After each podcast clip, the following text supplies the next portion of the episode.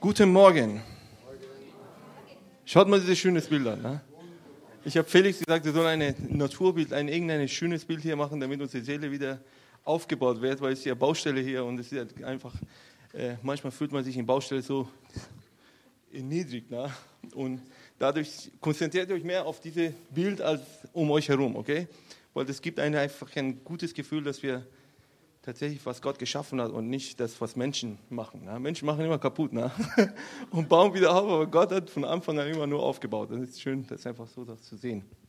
Genau. Guten Morgen. Schön, dass ich wieder hier sein darf, mit euch äh, meine Gedanken teilen kann. Ich habe euch ja letztes, Jahr, letztes Mal gesagt, ich, ich predige fast eigentlich nichts, was ich selber nicht erlebt habe. Ich sage nur Sachen, wo ich wirklich durchgemacht habe, durchgekämpft habe wo Gott mit mir gesprochen hat. Und da glaube ich, das ist einfach, ich meine, das ist mein Stil. Ne? Ich, ich, sage ja nicht, dass äh, viele Leute können theologisch Sachen ausbauen und ausarbeiten und ich bin leider nicht von dem Sorte. Äh, ich kann nur von meinem Leben erzählen, was Gott mir durch die Bibel gezeigt hat. Und ich habe mir irgendwann ein, ein Ziel in mein Leben genommen, dass ich irgendwann, wenn ich alt bin, so in 70, 80er Jahren, dass ich tut mir leid, die, die vielleicht, äh, ich sage für mich, okay? Nicht, dass jetzt, wenn du 80 bist, dass du alt bist. Ich bin, ich sage nur, wenn ich 80 bin, ist für mich. Ich dachte immer, wenn ich 40 bin, bin ich auch alt, ne? Aber jetzt bin ich 40 und fühle mich gar nicht so. Vielleicht fast 40, fast 40, noch nicht. Ich habe noch zwei, drei Jahre noch. Genau. Äh, aber ich dachte immer, die Leute, ja, wenn jemand, wenn die äh, ältere Leute, dachte ich, ja, wenn ich so alt bin, dann bin ich auch weise und ich bin jetzt so alt und bin immer noch nicht so ganz mit der Weisheit durchgekommen, aber wie auch immer. Ich habe irgendwie gedacht, wenn ich 80 bin, will ich meine Bibel aufmachen und einfach gucken und jede Bibelvers, die da steht, will ich einfach sagen, Gott hat mit mir da durchgearbeitet. Ich habe mit Gott, Gott mit mir, wir haben gekämpft und durchgemacht und ich kann eine Story über diese Bibelvers erzählen. Und ich bin noch nicht so ganz durch mit dieser Sache, aber wie gesagt, ich habe auch noch 44 Jahre noch und dann werde ich noch das machen. Heute möchte ich über David erzählen und seine größte Sünde oder Verfehlung oder, äh, oder den Loch, wo er drin gefallen ist, wo er fast nicht rauskommen konnte. Und menschlich gesehen kann man sagen, dass er tatsächlich mit diesem Fehler, was er gemacht hat, die ganze, menschlich gesehen, okay, äh, die ganze Erlösungsgeschichte von Gott, dass Jesus am Kreuz sterben soll, hätte damit kaputt machen können. Weil für Gott war ja nicht verborgen, dass David irgendwann der König sein wird. Von Anfang, von dem Beginn der Schöpfung war nicht verborgen, dass David irgendwann ein König sein wird. Und David wird auf dem Thron sitzen und Jesus wird auf dem Thron David weiter herrschen. Und und das ist ja Fakt für, für Gott, aber menschlich gesehen hätte tatsächlich David durch diese Verfehlung den ganzen Plan kaputt machen können. Aber dadurch, dass wir wissen, Halleluja, wir haben einen guten Gott und einen mächtigen Gott, einen starken Gott, der nicht zulässt, dass Menschen seine Pläne kaputt machen. Er ist gut und mächtig und alle allwissen und er macht das, was er machen will. Und Menschen können einfach nichts antasten an dem, was er sich vorgenommen hat. Ich möchte einfach kurz über David erzählen, was, wer David ist. Viele von euch wissen ja, wie, wie er ist. Ich möchte nur einfach von Anfang an sein Leben erzählen. Das könnt ihr dann in 1 Samuel 16 und in folgende Wort, äh, Versen einfach lesen. Ich kann das nicht jetzt alles lesen, sonst werden wir jetzt nächste zwei Stunden nur am Bibellese äh, sein. Und ich, wie gewiss, ich kann nicht so gut lesen, dann wird es einfach sehr, sehr länger dauern. Ja. Aber ich werde euch einfach erklären, was, erzählen, was, was, was da äh, geschrieben ist. Und ihr könnt dann heute Abend dann diese 10, 12 Verse dann, äh, nee, die sind mehr. Die sind 12, 13 Verse könnt ihr dann heute Abend äh, in eurer stille Zeit dann lesen. David war ja ein Hirtenjunge, der, der hat auf die Schafe von seinem Vater aufgepasst und da hat er tatsächlich, wie er selber bezeugt dann später, dass der durch da, wo er die Schafe aufgepasst hat, kamen kam Löwen und er hat mit bloßen Händen Löwen zerrissen, weil Gott mit ihm war und Bären aufgerissen, weil Gott mit ihm war. Und da hat er auch keine Angst gehabt vor Goliath. Und irgendein Tag kommt Samuel, der Prophet, kommt zu äh, seinem Vater und sagt, okay, ich möchte heute bei dir Mittagessen oder Abendessen, ich weiß nicht genau, wie das damals war. Äh, auf jeden Fall den Opfer bringen. Und dann das war eine große Ehre für, für den Mann. Sagte, alle Familie, kommt, sammelt euch zusammen, die Kinder. Und David war nicht dabei. Er war bei den Schafen. Und irgendwie hat Samuel das später gemerkt und das ist jetzt äh, Übersetzung aller Shari, okay? Nicht, das, jetzt, das, das steht aber nicht so. Ich erzähle euch einfach nur die Geschichte, okay? Und äh, dann sagte Samuel, hey, das, das sind nicht die, die Kinder, die ich haben will. Wo ist der andere? Ja, das, der eine ist auf dem Feld. Dann holt er den äh, junge David und sagte, okay, das ist der richtige, weil der will ich als König äh, salben, weil Saul versagt hat in seinem Königstum und in seiner Herrschaft und in dem, was, äh, was eigentlich Gott mit ihm vorhatte.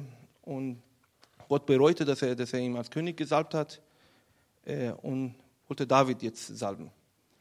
Und Samuel kam zu, zu David, gießt das ganze Öl. Und Leute, ich will euch mal sagen, das ist nicht so wie heute, dass der Franz einfach ein Fläschchen Öl nimmt und hier einfach so macht, sondern das war wirklich eine Horn voller Öl. Ne? Das ist einfach, jeder konnte sehen, das ist einfach geflossen von dem Bad und alles runter. Und jeder konnte sehen, dass der Typ jetzt gesalbt wurde. Ne? Mach das, Franz, nächstes Mal. Bleib, bring mal einfach eine Masula Öl, zwei Liter und gießt es einfach. Und, äh, und dann wird er als König äh, gesalbt. Und dann natürlich macht Gott ihm eine Tür auf äh, in den Königspalast und der Saul wird dämonisiert und da kommt der David, um den Dämonen auszutreiben mit seiner Harfe und lief alles gut und irgendwann steht Israel vor äh, Philister. Und was passiert? Da kommt ein Riesentyp, der, der keiner ihn bezwingen kann. Und dann kommt David irgendwie auf Zufall, kommt er zu seinen Brüdern und sieht, oh, da ist ein Riesentyp, der da was machen will. Okay, den will ich erledigen. Ich habe die Bären erledigt, Löwen erledigt und den Kerl will ich auch erledigen. Und Leute, ihr müsst wissen, David ist wirklich, das ist, ähm, es ist nicht nur Goliath gewesen, das sind fünf Brüder gewesen. Und man sieht auch, dass David fünf Steine genommen hat. Und Fakt ist, ihr könnt es in Chroniken lesen, dass es fünf Brüder waren. Das, der Typ hat so einen Glauben gehabt, nicht nur für Goliath, dass er ihn erledigt, sondern der nimmt gleich fünf Steine und denkt, okay, wenn die Brüder kommen, dann nach, nacheinander, tschu, tschu, tschu, dann ist es fünf Riesen. Wenn man die alle zusammen tun würde, würde es 20 Meter Mensch sein. Ihr müsst euch mal vorstellen, der Typ nimmt einfach fünf Steine und geht und haut den Goliath um und dann wird noch, und natürlich wird er dann der größte Krieger, Saul, und erledigt noch so viele Leute, wo Feinde Gottes waren und, und, und, und irgendwann wird der Schwiegersohn von Saul und irgendwann kommt er nach Hause und alle schreien, hey, der David, der ist ja der Hero, ne? der ist der Held unserer Stadt, der hat 10.000 Mann erledigt und Saul, der König, hat nur 1.000 und dann kam der Eifersucht. Und, das, äh, und immer wieder, wenn Saul dämonisiert war,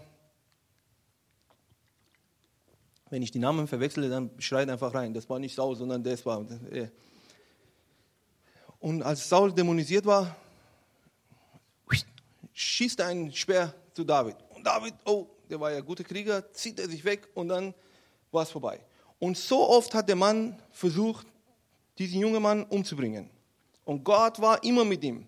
Und seit, wir wissen ja nicht viel von seiner Vergangenheit, aber man, man, man sagt gewisse Sachen, dass, dass er eigentlich, weil er anders ausgesehen hat und, und, und, aber irgendwie äh, war er gar nicht der Sohn von Isai und, und diese und das, aber das wollen wir gar nicht so reingehen. Aber irgendwie hat sein, der Feind seine Finger auf diesen Mensch gesetzt, um ihn zu töten. Und Gott war immer mit ihm, ob das durch Naturkatastrophen waren, ob Tiere waren oder Menschen waren. Irgendwie hat Feind seinen Finger drauf gesetzt, um den Mann zu töten, weil er wusste, was aus dem wird. Er kannte David Herz und David flieht. David flieht und hat Angst vom, vom Saul und alle erkennen, okay, dieser Typ ist schon mehr, hat mehr Potenzial als der König, was wir jetzt haben. Und sogar der Sohn des Königs, der Nachfolger, kommt zu David eines Tages und sagt, David, du bist der Nachfolger des Thrones. Und gibt ihm seine Gewand, sein, sein Schwert und erklärt, der Sohn erklärt David eigentlich zum König nochmal.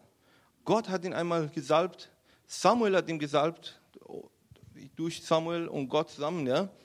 Und dann kommt der Nachfolger und sagt, du bist der, der König. Und dann läuft er weg. Läuft er weg und zweimal bestätigt Gott David, du bist meins und ich möchte was mit deinem Leben machen. Und Saul kann nichts mit deinem Leben tun. Und zweimal gibt tatsächlich Gott oder die Schicksal oder wie auch man sehen will, gibt Saul in die Händen von David, damit der David ihn um, umlegt. Aber David, ehrfürchtiger Mann Gottes, sagt, nein, ich werde meine Hand nicht anlegen an einen Gesalbten Gottes, er muss das machen. Und beim zweiten Mal, als David den Saul vom Berg zuruft, hey, guck mal hier, ich habe einen Teil von dir und ich hätte dich umlegen können, aber ich habe das nicht gemacht. Er kennt David, er kennt Saul, wow, dieser Typ ist tatsächlich würdiger als ich, dass er König wird.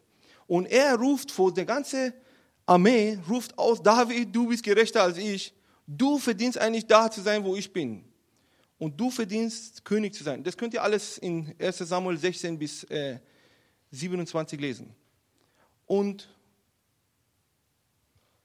und Gott hat diesem Mensch immer wieder Gnade geschenkt, Offenbarungen geschenkt.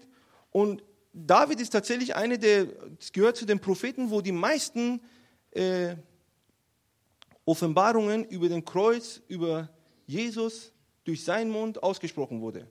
Durch die ganzen Psalmen, wenn man die ganzen Evangelien liest, kann man auch fast die Psalmen einfach nur unterstreichen und einzelne äh, Verse vom Psalmen lesen, dann ist man schon an der Kreuzigung und alles, was da. Der hat eine Offenbarung gehabt von dem Kreuz, von dem Messias, was aus sein Leben passieren wird. Und er wusste, dass er gesalbt ist von Gott, dass er König sein soll. Und er wusste von dem Königssohn, dass er König sein soll. Und von dem König selber, dass er der König, nächste König sein wird. Und dann kommt jetzt mein Predigt. Das war alles nur Vorbereitung. Ja? Ihr könnt einfach ausatmen und tief atmen und wieder. Und dieser Mann Gottes, der so viel mit Gott erlebt hat, sagt auf einmal in Samuel 27, 1, und David dachte in seinem Herzen, nun werde ich doch eines Tages durch die Hand Saul umkommen. Was für ein Lüge! Gott hat in mehrere Weisen und mehrere Arten und mehrere Leute ihm bestätigt, du wirst der König sein und du wirst auf dem Thron sitzen dass, dass er der ewige König sein wird, kommt noch später. Na? Bis hier wusste er nur, dass er König sein wird. König über Volk Gottes. Er wird die Hirte Gottes sein über sein Volk. Und eines Tages sitzt er da und guckt auf sein Leben total traurig. Denkt, Mann, dieser Typ lässt einfach nicht von mir. Wenn ich hier bleibe, dann wird er mich töten. Ich muss abhauen. Was für eine Lüge, Leute. Und diesen Mann, was macht diese Lüge aus ihm? Hört mal den Rest der Geschichte. Ich werde jetzt, das sind zwei Kapitel, drei Kapitel werde ich auch nicht lesen, ich werde euch erklären. Und ab 27 könnt ihr dann wirklich fokussiert einfach heute Abend nochmal lesen. Und dann geht er wohin? Geht zu dem Philister und sucht dort Asyl. Der Mann Gottes geht zu den Feinden, der König Gottes, und der Hirte Gottes geht zu dem Feind und sagt, ich möchte Asyl, weil wenn ich in mein Land bleibe, werde ich von dem König umgebracht. Und natürlich der König, der Philister sagt, ja, Halleluja, der hat es ja nicht gesagt. ja, herzlich willkommen. Der mächtigste Mann Israel, der Krieger, der, der einfach erledigt, wenn er erledigen will und keine Angst hat, wenn er Saul von ihm verlangt, du musst äh, 100 Vorhäuter holen, dann holt er 1000 und wenn er verlangt, äh, hunderte von dem Feind zu töten, dann erledigt er einfach gleich 2000. Dieser Mann kommt zu mir und bittet mich um Gnade und Asyl in mein Land. Was will ein Feind eigentlich haben? Mehr als das? Nein. Und sagt er, bitteschön, komm rein.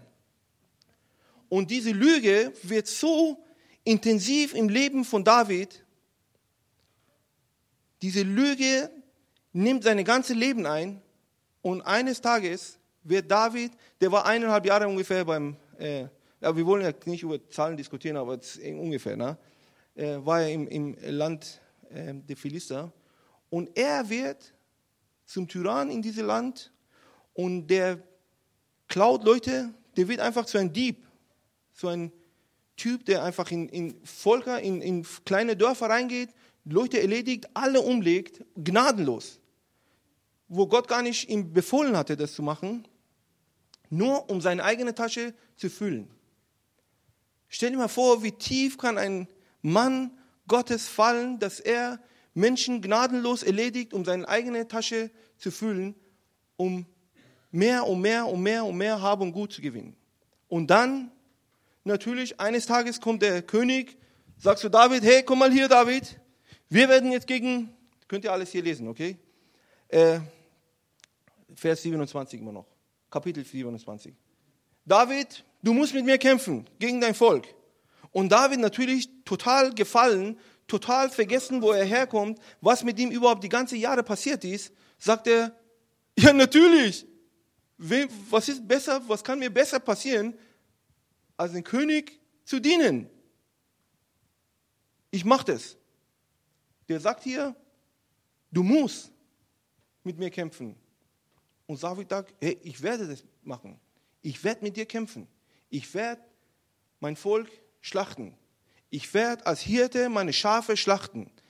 Stell dir mal vor, ich kann wirklich heulen darüber.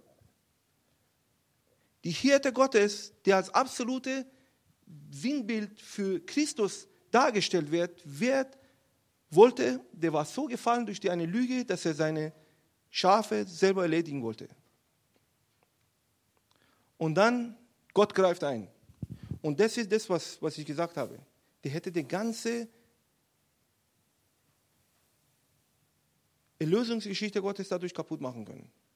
Stell dir mal vor, Gott ruft einen Hirte über sein Volk, der er als sein Thron für die Ewigkeit aufstellen will und diesen König und diese Hirte, der Gott gerufen hat, kommt und will seine Schafe erledigen.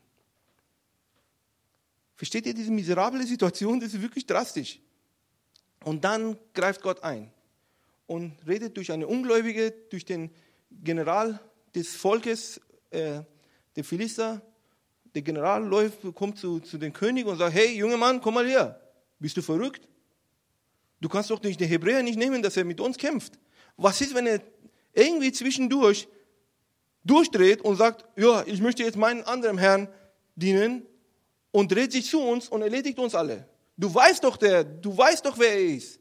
Der ist doch der Mann, der David, wo man davon sagt, der, der Saul hat tausend erledigt und er hat zehntausend erledigt. Und du willst ihn mitnehmen, bist du verrückt? Hast du noch alle Tassen? Lass den Mann weg. Lass den weg. Und sagt der König traurig, kommt er zu, zu David und sagt, David, es tut mir leid, du kannst doch nicht mit uns kommen. Und David sagt, ich möchte so gerne mit euch kommen. Ich möchte so gerne mit euch kämpfen und mein Volk erledigen. Er sagt ja nicht mein Volk erledigen, aber ich möchte mit euch kämpfen, dass ihr den Schlacht gewinnt. Und sagt er, nee, das geht leider nicht. Du musst doch zurückgehen. Weil mein Herrführer hat gemeint, der General, du darfst nicht mitkommen. Und dann David total niedergedruckt, traurig, dass er den König Philister nicht gefallen konnte, einen Gefallen tun konnte, geht er zurück zu seiner Familie. Und als er in den Dorf reinkam, sieht er, wow, die Amalekiter, ich glaube, ich drücke das richtig aus, Amalekiter, ne, heißt es auf Deutsch.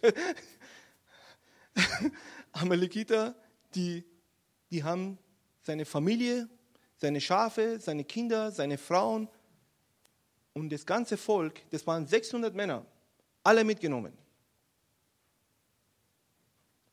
Und es war eine Niederlage für David, wo er, ich glaube wirklich in dem Moment realisierte, Mann, in was für eine Misere und was für eine drastische Situation stecke ich gerade. Und seine ganze Volk, 600 Männer, Kriegsmänner, die mit ihm waren, erheben sich und sagen, du, du hast diese ganze Mis Mis Misere, sagen wir, ne? über uns gebracht. Und dann kennt ihr diese ganze, ganz sehr, sehr bekannte Bibelstelle in 30, 6, letztem Part. Und David stärkte sich im Gott, sein Herrn, oder im Herrn, sein Gott. Und es wird sehr, sehr oft, ich will jetzt keine neue Theologie darstellen, wenn ihr das glaubt, dann glaubt es, ich glaube das ist anders, okay? Äh, sehr oft als, als stille Zeit gesehen, diese Bibelstelle.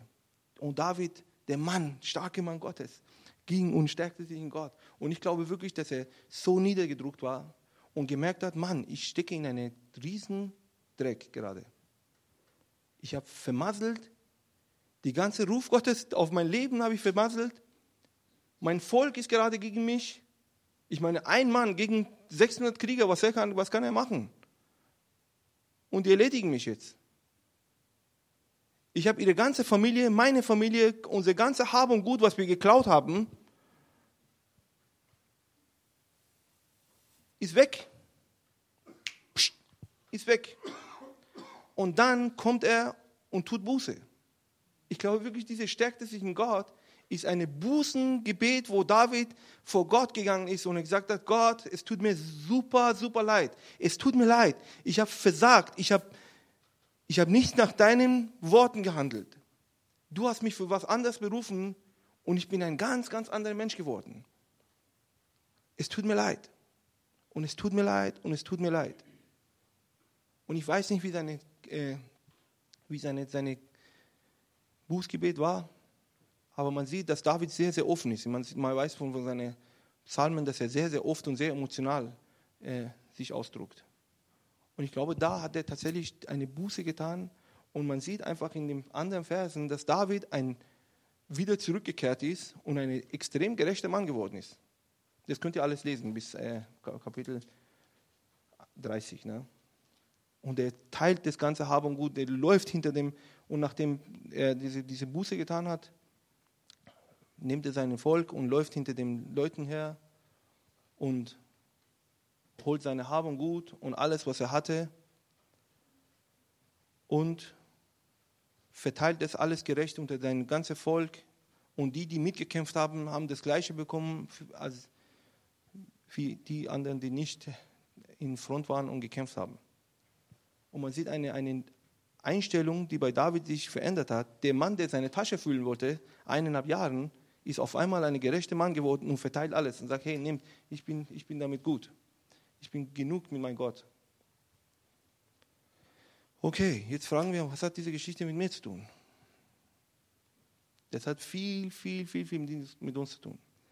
Wir haben einen Mann, eine der stärksten Figuren in der Bibel, nach Jesus natürlich, ne? Wo der ein, die meisten mit Jesaja, mit Jesaja waren, waren die eigentlich zwei Propheten und die meisten Offenbarungen über den Messias hatten. Und der Mann, der so viel Begegnungen mit Gott hatte durch sein ganzes Leben, durch seine ganze Kindheit, bis er erwachsener Mann wurde, durch eine einzige Lüge in seinem Kopf, wird er zu einem Tyrann und zu einem Feind des Volkes. Die Hirte Gottes war durch eine Lüge so verwirrt, dass er seine eigenen Schafe umbringen wollte. Und was hat das mit unserem Leben zu tun? Ich sage euch viel. Ich habe das selber erlebt. Wie gesagt, ich will jetzt nicht äh, meine Geschichte erzählen, weil ich denke, dann wird der Fokus auf meine Geschichte kommen. Aber ich möchte einfach, dass wir zusammen darüber nachdenken. Was machen Lügen in dein Leben? Lügen, die Gott nicht ausgesprochen hat, sondern die Mitmenschen in dein Leben ausgesprochen haben, die Verletzungen in dein Leben das ausgesprochen haben, die Situationen in dein Leben das ausgesprochen haben, deine Erfahrungen, deine Eltern natürlich. Ich sage auch deine, meine auch, genauso wir. Ne? Unsere Eltern ausgesprochen haben über unser Leben, wo Gott nicht ausgesprochen hat. Versteht ihr, in diese, Lüge, diese Sünde, was ich gesagt habe, was war die größte Sünde David? Der hat in dem Moment, wo er dachte, wenn ich hier bleibe, dann wird der Saul mich umbringen, macht er gleichzeitig Gott zu Lügner, unbewusst, ne? weil er meint, dass Gott nicht fähig ist, ihm auf dem Thron sitzen zu lassen oder zu bringen, dass, dass er da auf dem Thron sitzt. Mit diesen Lügen und mit dieser Lüge, was er geglaubt hat, hat er automatisch Gott als Lügner dargestellt und seine Gefühle als Wahrheit dargestellt. Und wie oft machen wir das? Wie oft machen wir in unser Leben, wo wir Lügen, die unsere Mitmenschen, unsere Situation, unsere Vergangenheit, unsere Verletzungen, unsere Erfahrungen in unser Leben reingebracht haben, glauben wir mehr als das, was Gott gesprochen hat. Und Leute, ich sage euch ehrlich, ganz, ganz ehrlich, ich glaube wirklich von tiefstem Herzen, das ist das größte Sünde, das man machen kann, wenn man Gott unbewusst oder bewusst, wie auch immer, ne? aber de facto ist, dass es geschieht, als Lügner darstellt. Wenn Gott zu dir sagt, du bist gerecht und du sagst, ich weiß nicht, wer bist du oder wer bin ich, dass ich sage, dass Gott nicht die Wahrheit sagt. Wenn ich mich nicht gerecht fühle, dann brauche ich nicht an dem Wort Gottes zu zweifeln, sondern an meinen Charakter muss ich zweifeln. Ich muss daran arbeiten, dass mein Charakter sich formt und dass Gott an meinem Charakter arbeitet, dass ich daran glaube, was Gott gesagt hat und nicht Worte Gottes zu zweifeln. Weil wenn wir das tun, dann machen wir Gott zu Lügner und unser Gefühl zur Wahrheit. Und das ist die Ursünde, was passiert ist im Garten Eden. Ihr habt bestimmt tausende Interpretationen über diese Sünde gehört, aber ich glaube wirklich, der Wurzel war, dass Adam und Eva, Gott hat gesagt, er isst von dem Baum nicht. Adam und Eva dachten, die haben, der Teufel kommt und sagt, ja, ihr wisst doch, ja, wenn ihr das davon isst, dann habt ihr halt mehr Ahnung oder genauso viel Ahnung wie er. Ne? Und die haben gar nicht mehr Gott gefragt, hey Gott, warum sollen wir das nicht wissen? Ich bin davon überzeugt, dass Gott ihnen eine Antwort gegeben hätte. Aber die haben einfach gezweifelt, dass Gott die Wahrheit sagt und der Feind sagt die richtige Sache. Der Feind sagt die Wahrheit und Gott nicht. Und dadurch machten die Gott zu Lügner und das, was sie gefühlt haben, zur Wahrheit. Und das ist das ganze Situation, die wir seit Jahren, tausende Jahren durchleben. Ich darf ja nicht so machen, ich muss so machen. Ja. Also, und Lügen, unser Leben machen uns tatsächlich zu Menschen, die wir nicht sind. So drastisch brauchen wir das nicht ausdrücken, weil keine von uns kann mit Schwert umgehen und keine. Aber wir töten tatsächlich Menschen mit unseren Worten, mit unserem Verhalten, mit unserem Volk Gottes, unsere Geschwister. Und jede einzelne von uns ist verantwortlich für den anderen. Nicht nur Franz ist der Hirte in diesem Haus und der muss auf allen aufpassen, sondern jeden Einzelnen. Hier muss auf seine Geschwister achten. Aber durch Lügen, die wir glauben, weil wir nicht wissen, wer wir sind, verletzen wir unsere Geschwister. Wir kommen nicht in den Ursprungplan, was Gott für uns gedacht hat. Wenn Gott sagt, du bist Licht der Welt, du bist Salz, damit diese Welt Geschmack bekommt, es ist egal, was du glaubst oder was du nicht glaubst. Du bist weil Gott das ausgesprochen hat und du bist. Du bist es. Jeder einzelne von uns hat gewisse Sachen von Gott als persönlich gehört, ne? Wie Gott uns sieht. Jeder einzelne von uns. In dem Moment, wo du dich bekehrt hast, hast du irgendwas gemerkt, okay, dass Gott dich tatsächlich liebt und er will dich befreien. Und wenn man diese private Worte, die Gott zu einem gesprochen hat, und es gibt tausende Sprüche oder äh, Bibelversen in diesem Wort, was Gott über dich, über mich, über unsere Gemeinde, über unser Leben ausspricht. Und wir nehmen das nicht an. Wir nehmen das nicht an. Und da brauchen wir auch nicht traurig da sitzen und sagen, oh, Gott wirkt doch nicht in meinem Leben. Natürlich wirkt er. Du musst diese Worte annehmen und daran glauben und die Lügen, die in deinem Kopf sind, das ist schon mal eine Lüge, dass, dass Gott nicht in unser Leben wirkt. Weil in der Bibel steht, alles, alles, in Himmel und Erde, im ganzen Kosmos und Universum, alles wird gehalten durch sein Wort. Und es kann nicht sein, dass Gott nicht in dein Leben wirkt. Denn jeden Herzschlag, der gerade geklopft, das ist von Gottes Wirken. Und du kannst nicht sagen, dass Gott nicht in mein Leben wirkt. Das ist eine Lüge und er hält dich einfach von dem ganzen Ström des Segen, was Gott für dich, für dein Leben, für deine Familie, für deine Zukunft geplant hat, nimmst du es einfach, machst es kaputt. Ich kann bis morgen über diese Segnungen äh, hier predigen und sprechen. Aber ihr habt doch ihr habt verstanden, was ich meine. Lügen, die wir in unser Leben annehmen, kann uns tatsächlich von dem Weg abbringen und von dem, du weißt nicht, was Gott, äh, was war hier los jetzt? Du weißt nicht, was Gott für dein Leben geplant hat. Wir haben keine Ahnung. Weil als du in dem Mutterleib warst, hat er wie ein Teppich, sagt der Psalmist, wie ein Teppich das Ganze gewebt. Ne? Und der webt immer noch. Ja? Der webt immer noch.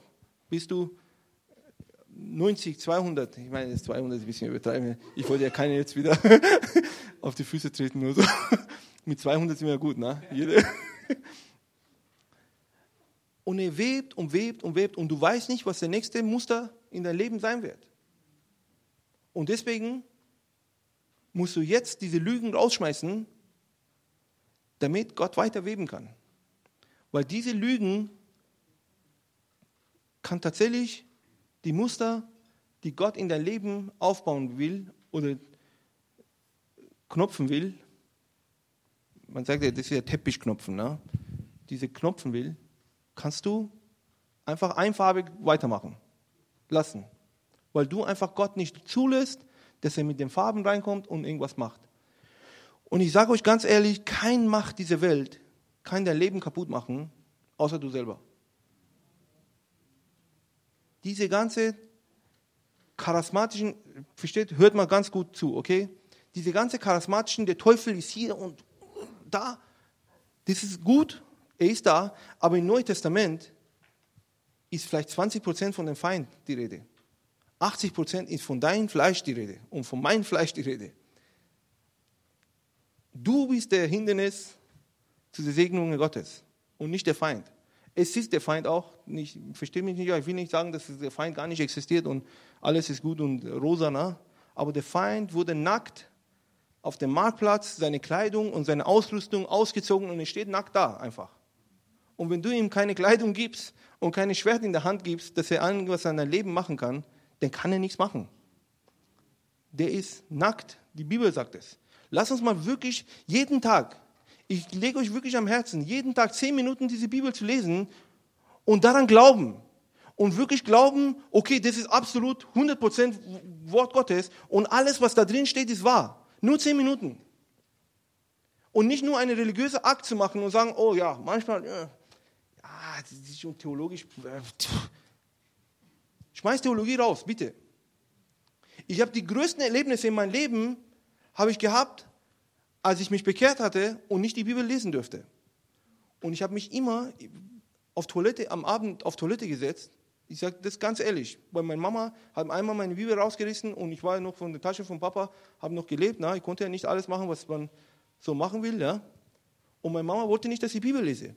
Und sie hat meine Bibel einfach weggeschmissen. Dann habe ich irgendwann eine Bibel äh, mir geschafft und bin auf die Toilette gegangen, jeden Abend. Und sie meinte immer, was machst du immer zwei Stunden auf Toilette? Ja, ja. Und wenn jemand mich fragt, wo ist der heiligste Ort, ich würde sagen auf Toilette. Weil ich habe die größten Offenbarungen von Gott, weil ich habe kein Theologiewissen gehabt, ich habe keine christliche Hintergrund gehabt. Ich wusste nicht, was, was Bibelauslegung ist. Ich wusste, dass Jesus mich gerettet hat, weil ich da drin gelesen habe, dass er für meine Sünden gestorben ist und wieder auferstanden ist, weil ich hier drin gelesen habe. Und ich brauche ihn in mein Leben, damit ich nicht Ewigkeit getrennt von Gott bleibe. Und dann habe ich gelesen. Einmal habe ich gedacht, oh, die haben Engel gesehen, da muss ich auch Engel sehen. Oh, die haben Heilung erlebt, da muss ich auch Heilung erleben. Ich habe keinen Theologie-Hintergrund gehabt. Und die größten Wunder und Erlebnisse mit Gott habe ich diese Zeiten auf Toilette gehabt. Ich sage euch ganz, es hört sich witzig an, aber für mich sind es wirklich, weil ich konnte einfach nirgendwo Bibel lesen. Und dann bin ich zur Bibelschule gegangen und dann lernt man, wie man Bibel auslegt, wie man die Stories einfach äh, durchsucht und diese und das und das hat alles abgenommen. Eine Stufe nach dem anderen runter. Ich will nicht jetzt Theologie schlecht machen, ja. Ich habe wieder angefangen, Theologie zu studieren. Ja. Ist, ich will nicht Theologie falsch machen. Ich sage nur, wenn die Theologie über deine Beziehung, über deine Erlebnisse mit Gott steht, dann hast du was verpasst. Weil das sind leere Worte. Philosophen haben auch, viele Philosophen nehmen die Bibel, um, um Philosophie daraus zu machen. Es gibt so viele Theologen, die gar nicht an Gott glauben. Ich kenne drei davon. Die gar nicht an Gott glauben. Aber das, das bringt halt Geld, ne? Warum soll ich das nicht studieren und, und arbeiten darin? Ich kann die Bibel auslegen, man lernt ja, wie man das macht im Theologiestudium und man macht es. Aber das macht dich nicht so eine gläubige Christ. Gläubige Christ macht dich dann, wenn du diese Bibelversen als Wahrheit Gottes siehst und als absolute Wahrheit Gottes und über deine Gefühle, über deine Wissen, über deine äh, Erlebnisse, über deine Vergangenheit, über deine Verletzungen, über, über dem, was, was deine Eltern mit dir gemacht haben und dir beigebracht haben. Und das ist die Wahrheit Gottes. Und ich bitte euch, ich möchte wirklich, äh, ich kann bis morgen eigentlich über, aber wir über die Wahrheiten, was Gott über dein Leben sagt, kann, kann man hier reden. Ja? Aber ich höre das so oft, weil immer wieder kommen Leute hier und sagen die Wahrheiten, was Gott über dein Leben sagt. Und in diesem Moment, wo die Menschen herkommen und die Mikrofon in der Hand nehmen und über die Wahrheiten Gottes, schalte deine Schalter um und sag, okay, ich will jetzt drei Minuten glauben, dass die Wort Gottes wahr ist, okay? Es ist wirklich provokant. Ne? Aber nur diese drei Minuten. Glaube einfach, das Wort Gottes wahr ist. Und dann guck mal, was in deinem Leben passiert. Und schmeiß diese Lügen raus. Ich weiß, dass jeder von uns irgendwo eine Lüge im Kopf hat. Irgendwo, was er geglaubt hat, dass er ihm aufgehalten hat, in dem vollen Züge Gottes reinzukommen. Und ich bete euch und ich bitte euch, Kommt vor Gott und macht euch stark. Stärkt euch in Gott und tut Buße. Ihr müsst es nicht heute machen, weil das ist eine emotionale Sache, immer nach dem Predigt. Es ist gut, ne? Kommt vor und macht es. ihr könnt es machen, damit ihr euch erinnert für später. Aber das ist eine Sache, wo ihr die nächsten paar Wochen, Monate, Jahre immer damit zu kämpfen habt. Und immer wieder Gott fragen sollt, okay, wo ist die Wahrheit? Wo ist die Wahrheit? Ich erzähle euch mal ein ganz kleines Zeugnis von meinem Leben. Ich war 20 und dann habe ich Gott gefragt, was heißt Mann zu sein? Und ich habe eine akustische Stimme gehört, Verantwortung zu übernehmen. Und da habe ich gesagt, okay. Und dann lese ich die Bibel und sagt, Gott sagt, ich suche nach Männern, die in Ries für mich treten können. Das heißt, Verantwortung übernehmen. Und da habe ich gesagt, ah, okay. Und in dem Moment wusste ich, dass Gott mich gerufen hat, Papa zu werden. Und dann habe ich angefangen nachzudenken. Pff, Papa zu sein. Da musst du deine Freiheiten abgeben, da musst du schuften, um jemand anderen zu futtern, da musst du, als 20-Jähriger, okay? Und, und, und, und, und tausend Gedanken. Und dann natürlich als guter Christ, ja, ich wollte nur radikal für Jesus sein, habe ich gesagt, nein, die Bibel sagt, wir müssen, der Paulus sagt, ne, nicht, lasst uns äh, Single bleiben, damit wir für Reich Gottes kämpfen. Okay, ich möchte Single bleiben und paulinisch leben. Okay, Gott hat mir gesagt, du sollst Verantwortung übernehmen. Und das ist gar nicht so unbiblisch. Ne? Das erste Kommando oder äh, Gesetz, was Gott die Menschheit gibt, sagt, geht hin und baut eine Familie. Das ist das Erste. Nicht die, und dann sagt er, hey, geht hin und baut den Garten. Bebaut den Garten. Das Erste, Gott sagt, die Mensch darf nicht allein sein, Mann darf nicht allein sein, die gibt ihm eine Frau und sagt, geht und vermehrt euch. Was heißt das? Baut eine Familie. Das ist die Grundstruktur Gottes, dass man Familie baut. Und ich dachte, Familie ist einfach mühsam, ich will das nicht machen. Weil der mich aufhält, Gott zu dienen. Ich, stell dir mal vor, das ist ein ganz frommes äh, Argument. Ja? Das ist auch gar nicht so. Ich wollte nicht Party machen, ich wollte einfach Gott dienen. Und dann irgendwann entlarvt Gott diese Lüge in meinen Kopf. Hey Junge, ich habe, das ist Endzeit-Sache wo Paulus sagt, wenn die Endzeit kommt, wenn die Trübzeit kommt und wenn das kommt und das kommt und das kommt, ist es besser, wenn ihr nicht heiratet, sondern einfach Single bleibt und, und, und, und, und, und. Man muss es einfach wirklich auch im Kontext lesen und ganz lesen ja? und nicht nur einfach Bibelversen. Und dann als ich diese, diese Bibelstelle kam und, und ich gemerkt habe, okay, das ist eine Lüge, kam Elisabeth rein natürlich. und dann, bling, bling, bling, bling, dann. Nee, ich meine, nur, nur Witz, aber ich habe gemerkt, dass es eine Lüge in meinem Herzen ist, dass Familie haben Verantwortung, dass eine Belastung ist. Und dann habe ich diese Lüge entlarvt und mit Gott gekämpft und jetzt habe ich Familie und ich kann euch sagen, ich war Papa von fast 700 Kinder in Brasilien. Nicht jetzt, ich habe nicht direkt mit jedem, aber ich war Papa da. Ich war nicht allein, ich war mit sechs anderen Leuten, aber wir waren Papas, die wieder diese Kinder ein Gefühl gegeben haben, dass sie angenommen sind und Gott sie liebt. Und stellt euch mal vor, ich hätte diese Lüge geglaubt und hätte diese Frucht in meinem Leben nicht haben können. Und wir haben diese Kinder beigebracht, dass es Familie haben gut ist. Und ihr könnt euch gar nicht vorstellen, ich möchte niemals mein Leben keine Sekunde mit früher tauschen.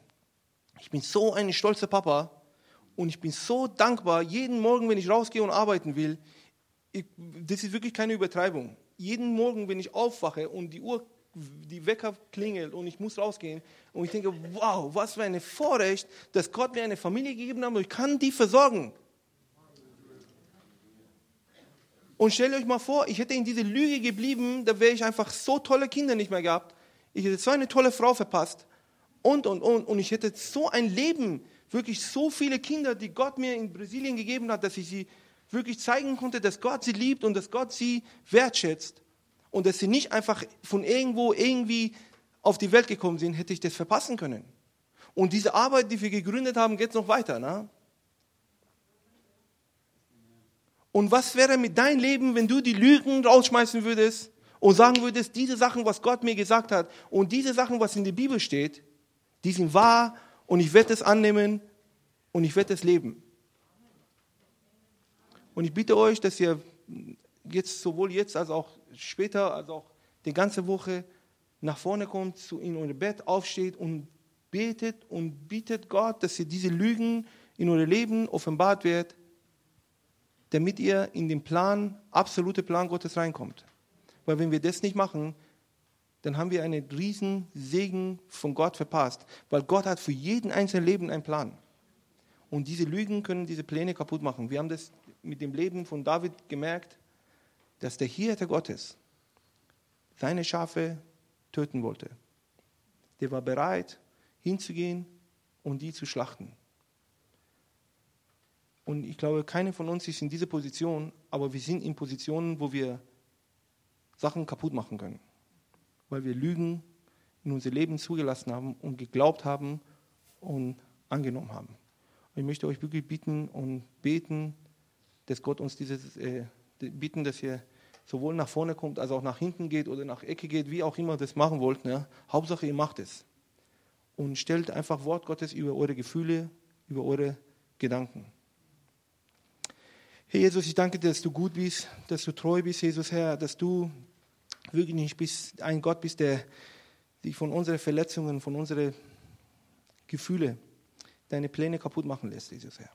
Du bist der allmächtige Gott, der, der uns führt und der uns leitet, Jesus, Herr. Und ich bete wirklich, dass diese Worte, die ich heute gesagt habe, dass, dass es wirklich in Herzen reingeht, Jesus, Herr. Wenn es von dir war, ich bete, dass es Wurzel schlägt, Jesus Gott. Und das, was, was nicht von dir war, ich bete im Namen Jesus Christus, dass du wirklich die rausnimmst. Alles, was hoch war und alles, was niedrig war, ich bitte, dass du das ebnest, Jesus, Herr. Und wir nehmen jede Gedanke, die nicht von dir war, im Namen Jesus gefangen, Jesus, Herr, und stellen das unter deinen Füßen, Jesus Gott. Dass du wirklich das Beste mit uns machst, Jesus, Herr. Und ich preise dich und erhebe dich, Jesus Herr, über diese Lügen, Jesus Gott. Und ich bete, Heiliger Geist, dass du kommst und diese Lügen heute, morgen, in dieser Woche offenbarst, weil wir haben nicht so viel Zeit, Gott.